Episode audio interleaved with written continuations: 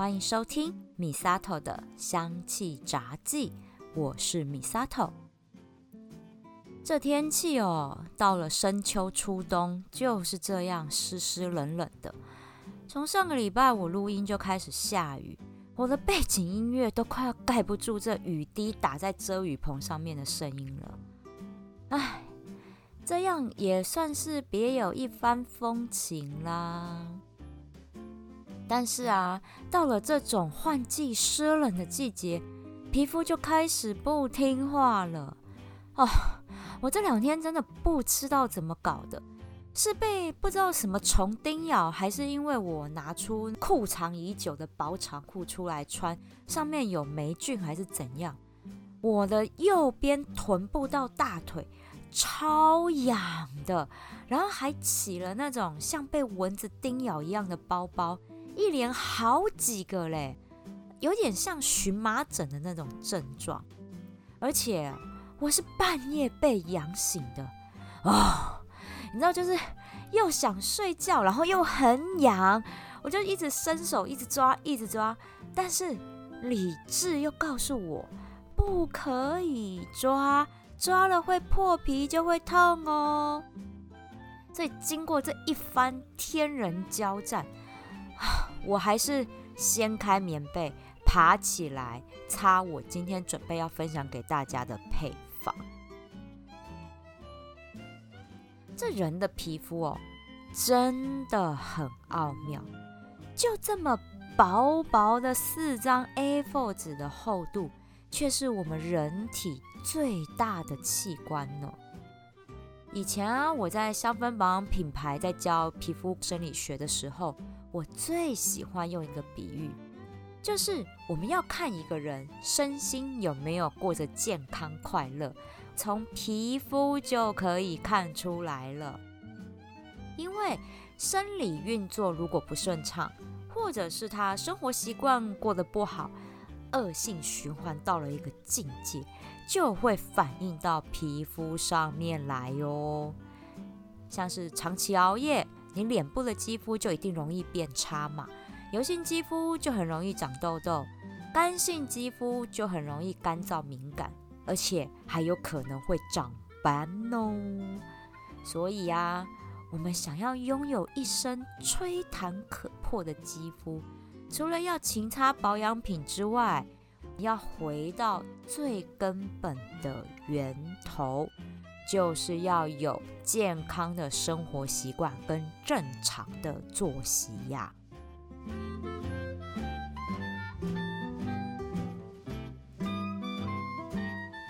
先来认识一下皮肤对人体的基本功能。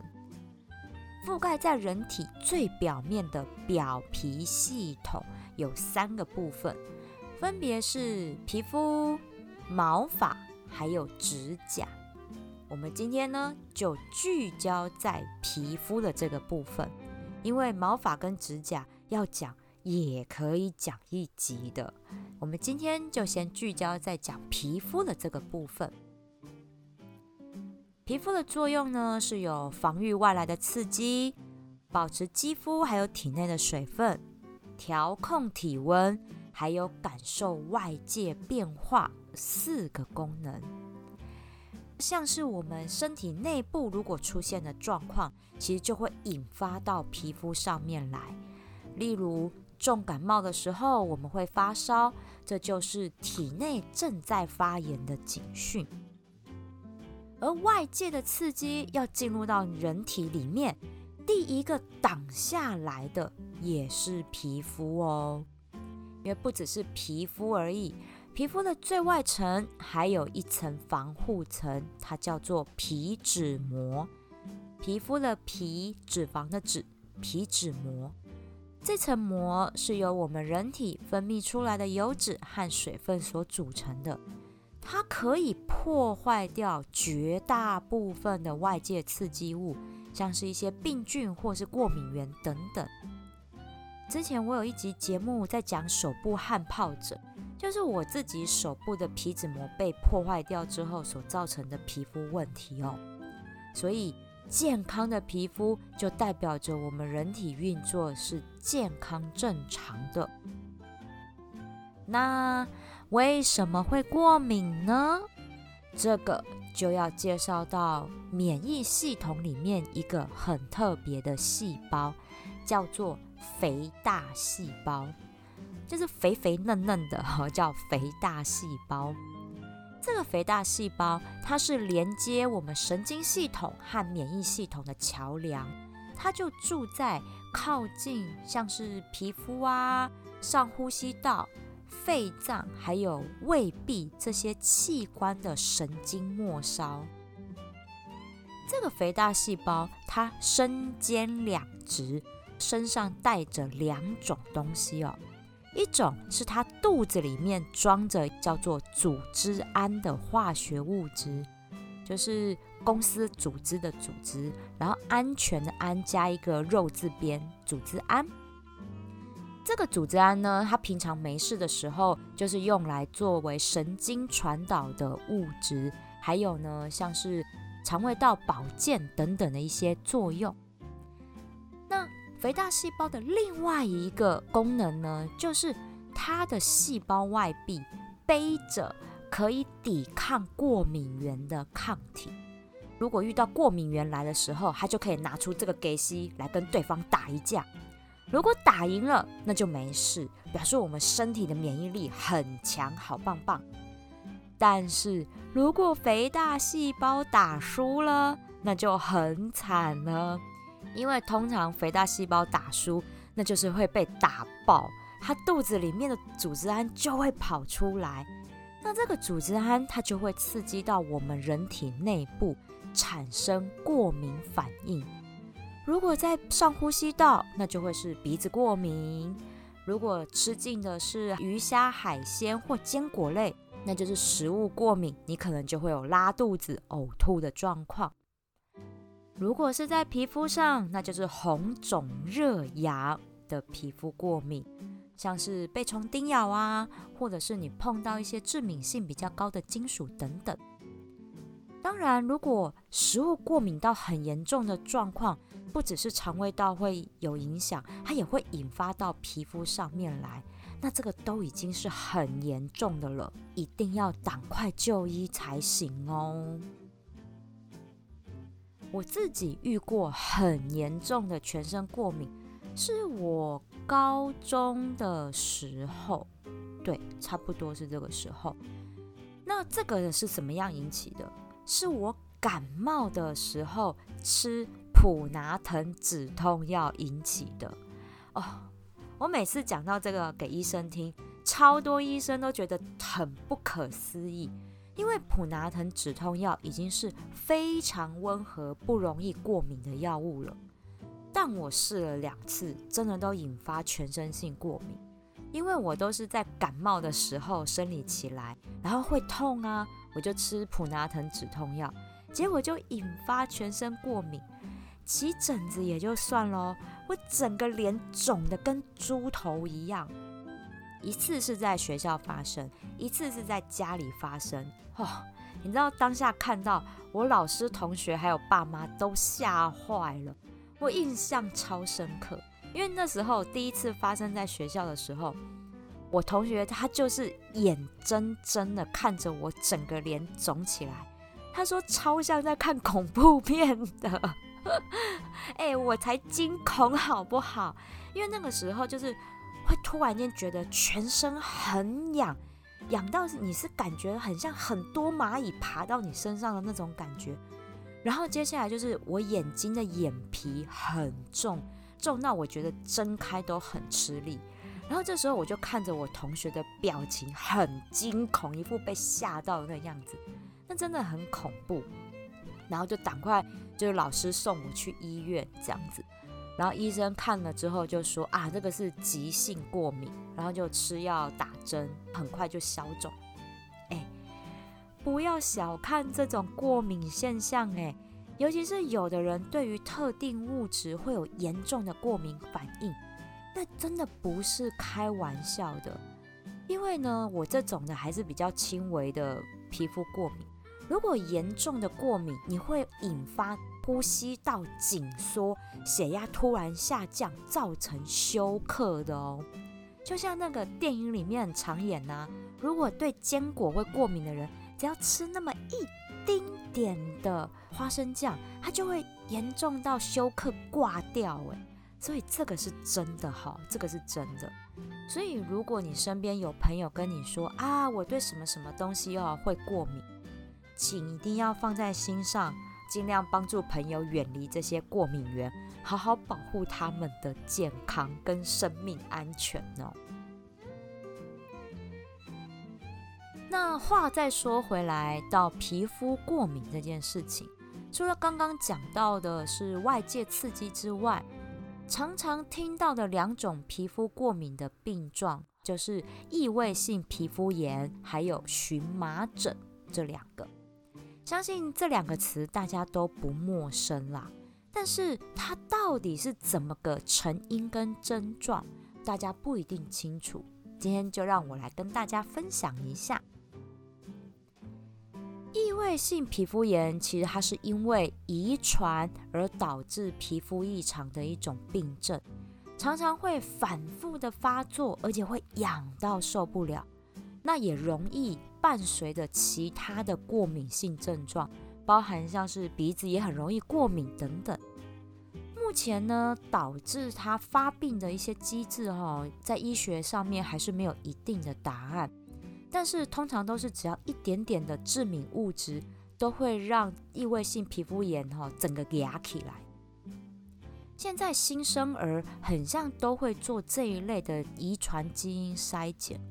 我记得我干女儿出生没多久之后啊，很像医生就有问我朋友他们说，哎，要不要测一下？不测也就算了，一测出来就说有异位性皮肤炎哦，我这个闺蜜超伤心的。她觉得是不是她在怀宝宝的时候就是没做好什么事，而导致于宝宝会有异位性皮肤炎？哎，这个哈真的就是遗传，我觉得跟怀孕安胎的关系哈真的没有很大。通常异位性皮肤炎的发作都有一些固定的症状，第一个就是皮肤很痒，而且哦这个痒呢都是痒在。关节的内侧，像是手肘的手肘窝，然后脚都会膝盖窝这一类的关节的内侧，也因为它就会很痒，所以就很容易一直抓，一直抓，一直抓，抓到它破皮结痂，然后好了呢，就又发作，然后又再抓，抓了呢又皮肤破，这样的恶性循环下，导致这些部位的皮肤。有苔藓化的状况。什么叫苔藓化？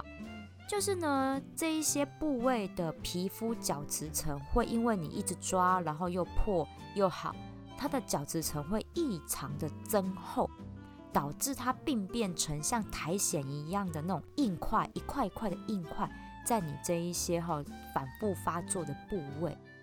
所以我们会很常看到有异位性皮肤炎的患者，手肘内侧都会有一条一条结痂的硬块和脱屑的现象，原因就在这里。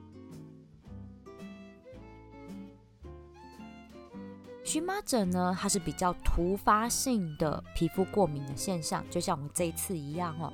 目前是没有研究说它跟遗传有很大的关系啦。但是呢，我觉得它是和皮肤的免疫力下降有很大的关系。通常出现荨麻疹都是因为你接触到了过敏源，像是一些花粉植物啊、蚊虫、霉菌，或者是吃到一些比较容易过敏的海鲜等等。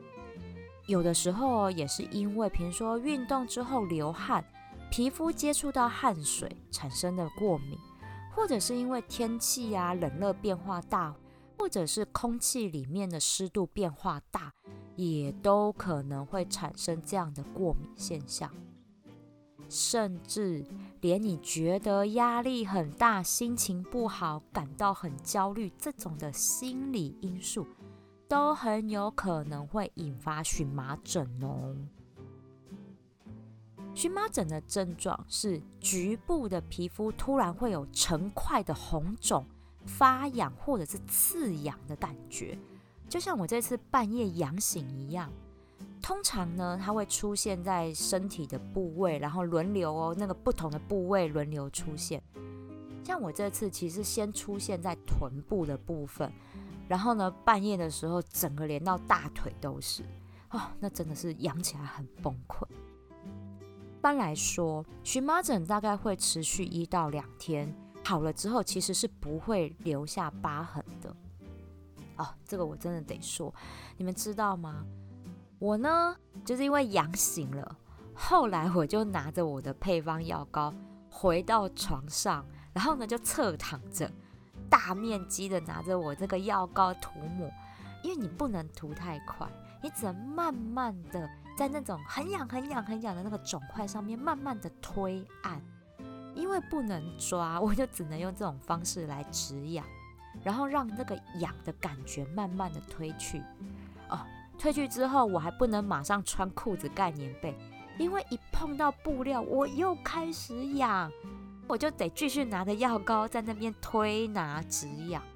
最后我真的受不了，太想睡了，我就只能紧紧盖住我的上半身跟肚子睡觉。好家在我没有感冒，真的是超痛苦的一个晚上。今天要介绍的这个配方。是我之前调给一个好朋友的，因为我这位好朋友他是常常出国出差的人，可能因为各地的气候不太一样，他出国的时候就很容易引发局部的荨麻疹，而且他引发的部位都是在脖子这里，你知道吗？好，所以那真的是又难受，然后呢，你又不好去抓，如果他又要工作，你在形象上面其实也不好看。所以我就调了这个配方给他。那也因为啦，上飞机哦，液体的东西不能带太多，所以我特别做成膏状的。我去买好携带又方便的那种大支的口红罐来做，他超喜欢的。我陆陆续续做了七八条给他，自己也会备在家里用哦。所以这次我就派上用场啦。这个配方呢，我就叫它“痒痒走开”，因为痒起来真的很要人命。我虽然很想要大叫说“你给老娘滚开”，但是我是有偶像包袱的好吗？所以很想叫他滚，但是我要保持气质，所以呢，叫他“痒痒走开”。对我很矫情哦，哎呦，就是很希望他能够止痒啦。所以这里面最主要有用到一支号称是皮肤过敏专家的精油哦，你们要不要猜猜看是哪一支呢？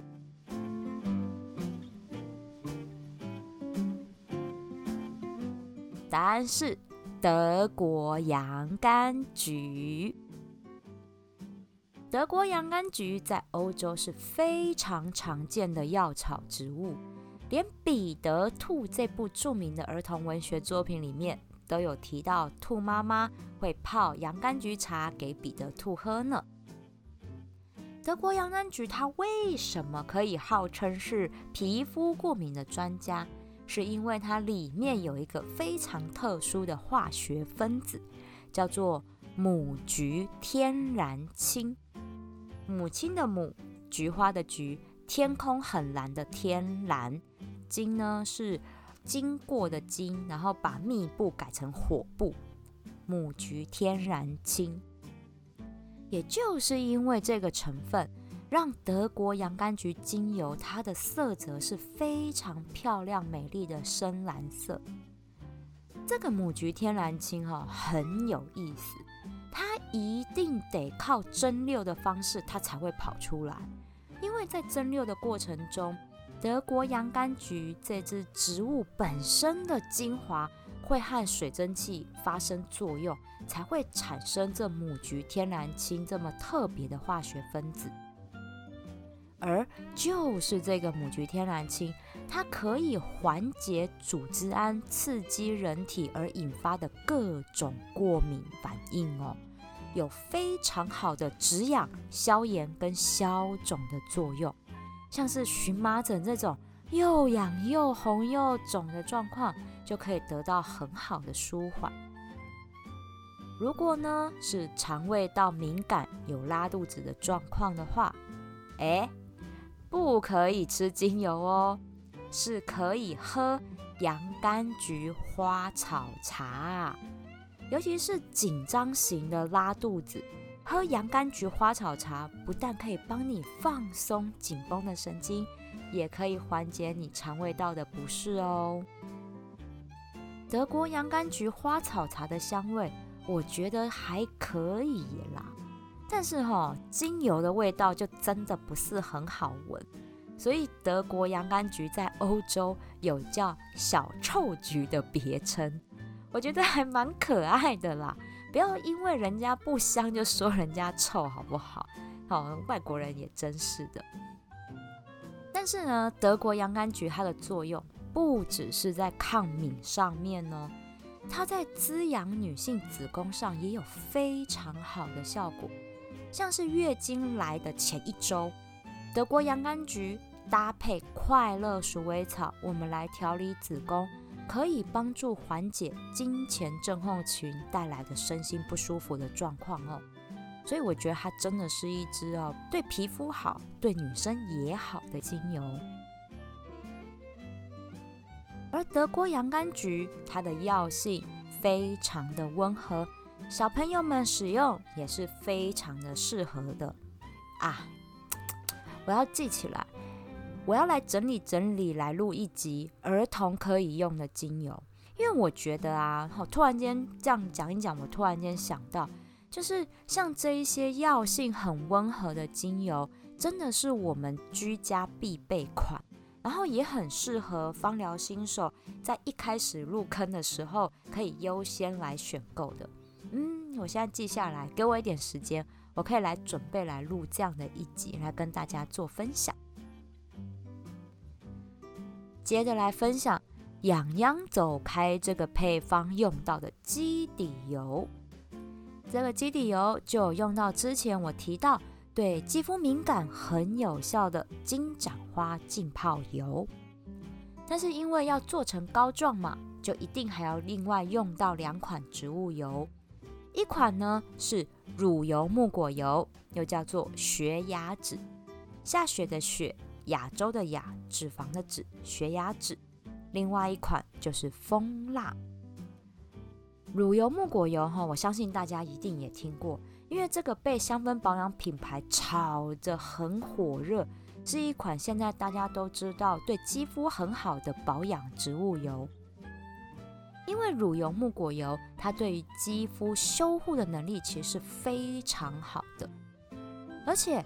虽然它在常温底下会呈现固态的样貌，但是一碰到体温哈，它就会化开，在肌肤上面形成保护层，可以帮助肌肤锁住水分，还有增加润泽度。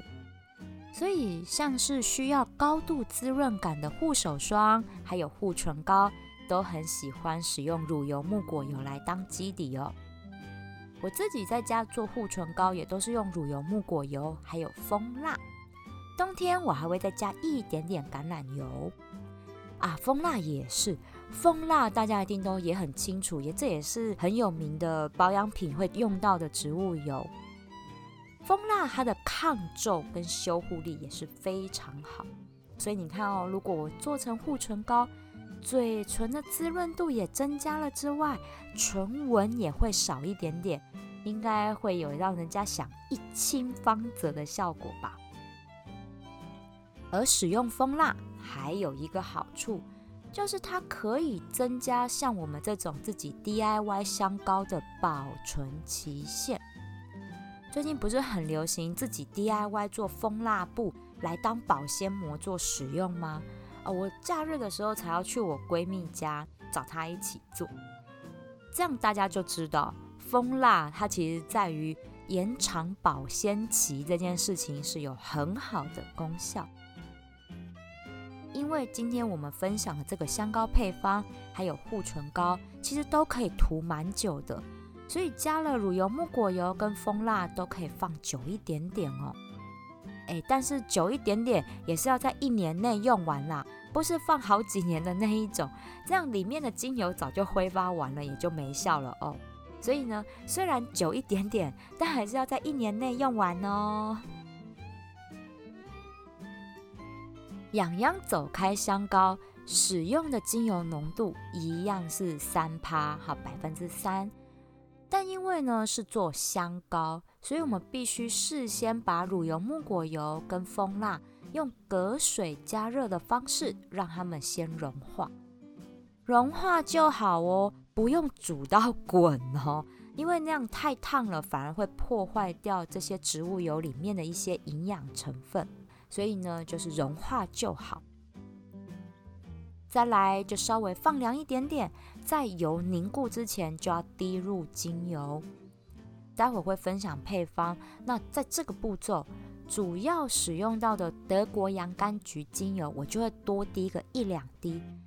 主要是因为油是热的，精油滴进去的时候，它会挥发掉一些。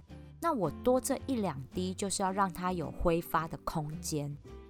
那如果是调成滚珠瓶，就不用多滴哦。我的部落格有一篇文章是在教大家做护唇膏的，那其实和做香膏是一样的道理，只是护唇膏我没有滴精油，我是用纯植物油去做。这个资讯我也会放在节目叙述栏里面，让大家可以参考的去做。如果说啊，我动作比较慢，来不及倒到口红罐里面，它就凝固了，怎么办？不要紧，好，没关系。只要再重新隔水加热融化就好了。虽然这样精油会挥发掉一些啦，但是因为我们前面已经有多滴一两滴了，所以其实还好，就不用再增加精油喽。使用的配方比例，基底油的部分呢是乳油木果油、蜂蜡跟金盏花浸泡油，我们以三比二比一的比例来去做。也就是乳油木果油三，蜂蜡二，金盏花浸泡油一。为什么用这样的比例？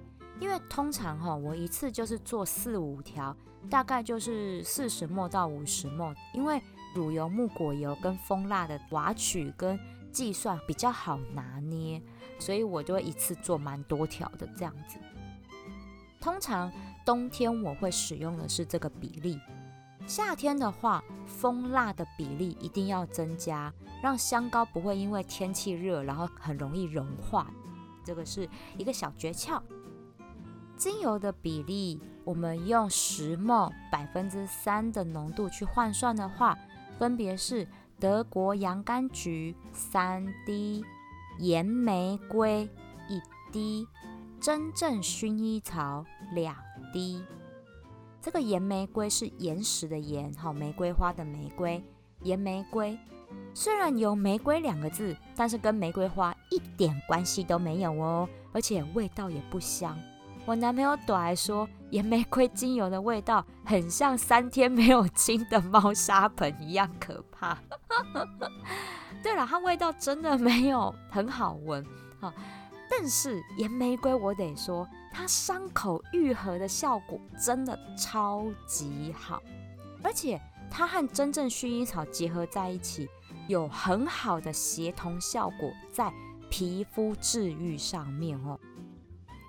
所以你看看这个配方，小臭菊加猫砂盆，这个味道能闻吗？所以加一点点真正薰衣草啦，也可以让这个味道比较舒服一点。不然哈，我相信应该很多人宁可养死也不想要被臭死。好啦，也没有这么夸张啦哈。那我在擦这个配方的时候，就是半夜在那边推拿的时候，我觉得是有一种凉凉舒服的感觉，的确很快就可以止痒了。但是消肿哦，是真的要在一点时间。我朋友给我的回馈是，他使用我这个配方，然后当他真的荨麻疹压起来的时候，他擦也是有这样凉凉的感觉。但是呢，消肿的部分大概要两个小时左右，让它消的差不多。这个只是局部轻微的荨麻疹的状况，我们可以这样用哈。如果是很严重的过敏，一定一定一定要去看医生哦。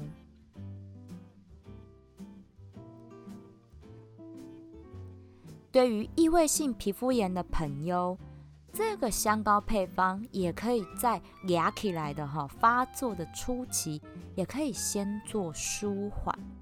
如果舒缓无效，那当然还是得遵照医生的指示吃药跟擦药哦。这也是要提醒大家的。平常如果没有压起来的时候，我们也可以当做是日常肌肤的保健配方。这个香膏我们就可以擦在你反复发作的手肘窝跟膝盖窝这些关节内侧，去把那些抓破皮的伤口慢慢的修护回来。别忘了，里面是有两个非常好修护力的乳油木果油跟蜂蜡的成分在哦。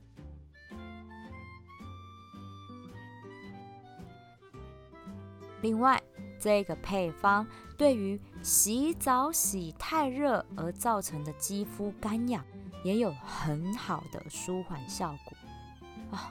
听说今年会是反声音现象，会冷的不得了。我光想到我都觉得很痛苦，因为我真的超怕冷的。冬天的皮肤油脂分泌本来就会减少很多，如果又洗很热的水。是真的很容易会把皮脂膜给洗掉，造成手臂还有小腿有一些皮肤比较薄的地方会干痒到不行。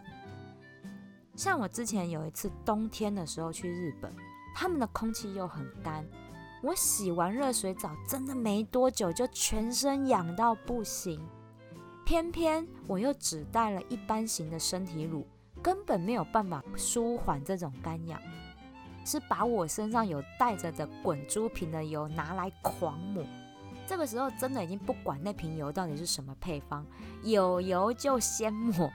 我抹掉了一瓶半才舒缓这种干痒，真的很可怕。如果冬天你常发生这种干痒状况，我会建议刚刚的这个精油比例，直接搭配橄榄油做基底。你就把它调成三十末的痒痒走开按摩油，在你洗完热水澡了之后，擦干身体，赶快先抹一层，就可以预防干痒的发生。那当然还是会建议不要洗这么热，因为长期洗这么热的热水澡，你的肌肤老化的会特别快哟。